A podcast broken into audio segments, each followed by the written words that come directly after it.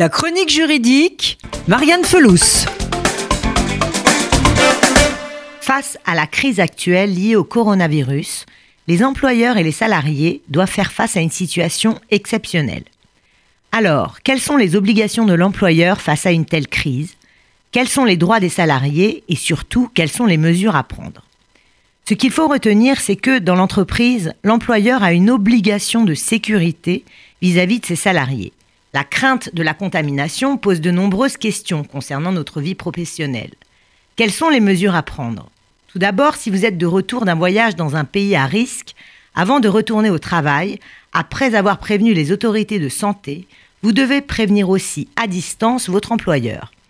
Le premier réflexe de l'employeur doit toujours être le même, prévenir la médecine du travail pour protéger le salarié et l'ensemble de l'entreprise. Cette instance prendra la décision de savoir si le salarié peut se rendre ou non sur son lieu de travail. Si vous êtes placé en quarantaine ou à l'isolement, votre employeur peut vous proposer de faire du télétravail, mais à certaines conditions, car le télétravail n'est pas forcément adapté à toutes les activités professionnelles.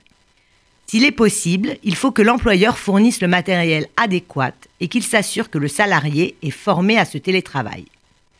Si vous êtes placé en quarantaine et que vous ne développez pas de symptômes, vous recevrez des indemnités.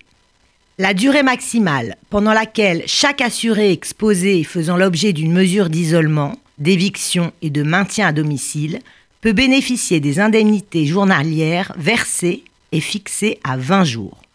Pendant ce laps de temps, comme lors d'un arrêt de travail, le contrat de travail est suspendu. Ainsi, l'employeur ne peut pas vous demander de rattraper ces jours passés à l'isolement il ne peut y avoir aucune sanction possible. D'autre part, si vous avez un proche qui revient d'un des foyers de l'épidémie, la marche à suivre reste la même. Prévenir l'employeur qui préviendra la médecine du travail et prendra une décision. Les parents dont l'enfant doit rester à la maison devraient être aussi logiquement confinés, mais cela reste encore de l'ordre de la conscience collective et non d'une obligation légale.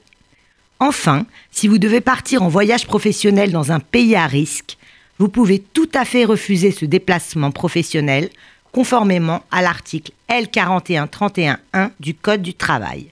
Il s'agit du droit de retrait qui permet aux salariés de se retirer de toute situation de travail dont il a un motif raisonnable de penser qu'elle présente un danger grave et imminent pour sa vie ou sa santé.